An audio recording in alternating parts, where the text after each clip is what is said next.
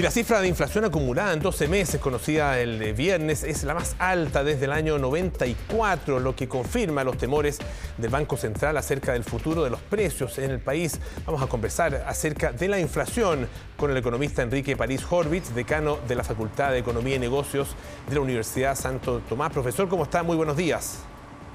Muy buenos días, por lo que tal. Eh, muy bien, acá, bueno, obviamente como todos los chilenos preocupados por el alza de los precios, eh, una cifra eh, que ya llega a los dos dígitos en 12 meses, ah, lo que no se veía desde hace muchos años, tal como lo decíamos. ¿Cuál es su visión y qué posibilidades reales hay de que esta cifra vaya bajando en los próximos meses? Em, efectivamente, son, son cifras muy elevadas en mucho tiempo que no teníamos este nivel de inflación. son un par de generaciones que no no conocían situaciones como esta, eh, de una economía en que los precios podían eh, aumentar tanto en la perspectiva de un año.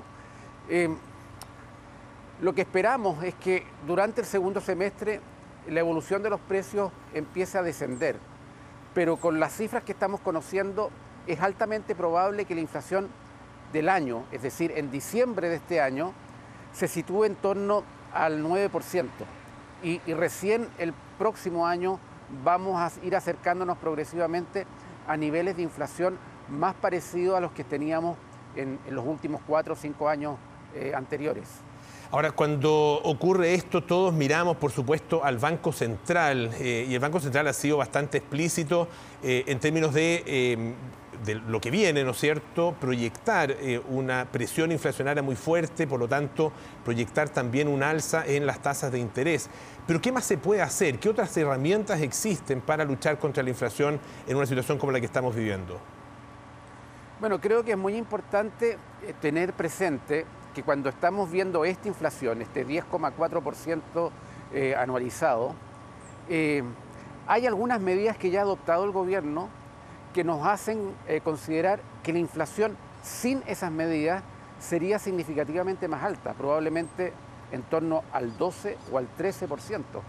Recordemos que tenemos un MEPCO, ¿ah? este mecanismo para suavizar el, alza de precios de los combustibles, que ya está operando hace, ¿cuánto? Un mes o menos.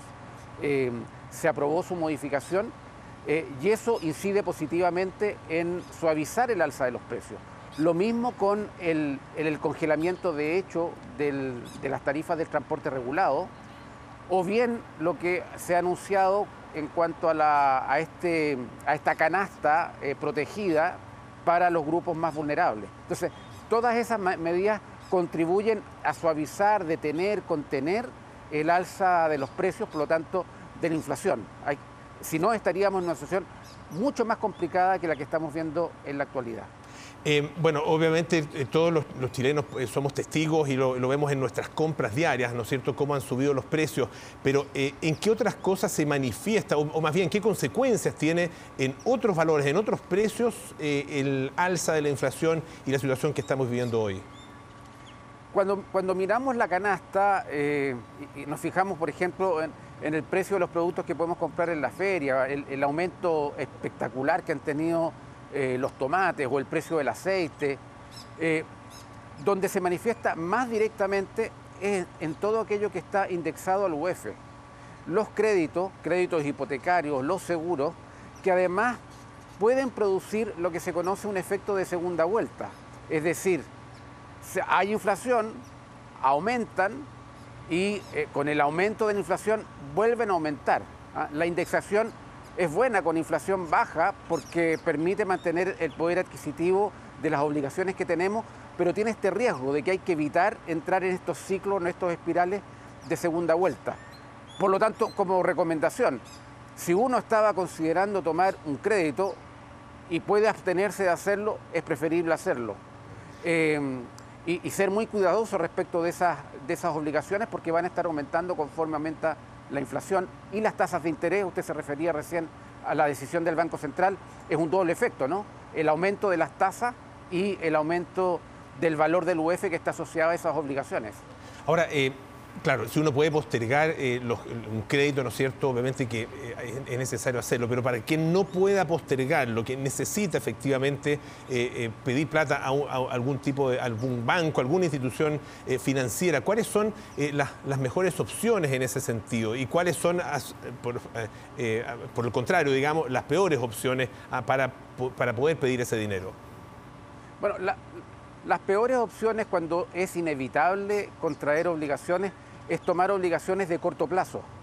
Es preferible eh, adoptar, eh, contratar obligaciones de largo plazo con eh, opciones de renegociar esas obligaciones a un año, dos años, de tal manera de que el interés que esté asociado a esas obligaciones pueda ser disminuido.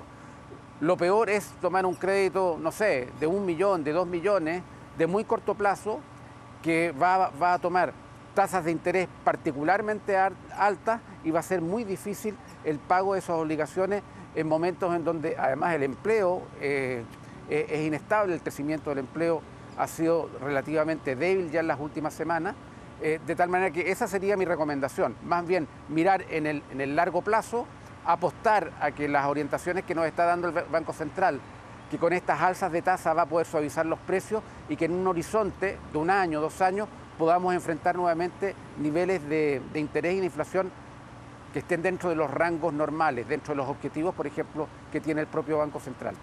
Enrique París Horvich, muchísimas gracias por estar esta mañana aquí en Tele 3 AM. Que tenga muy buenos días. Muy buenos días, muchas gracias.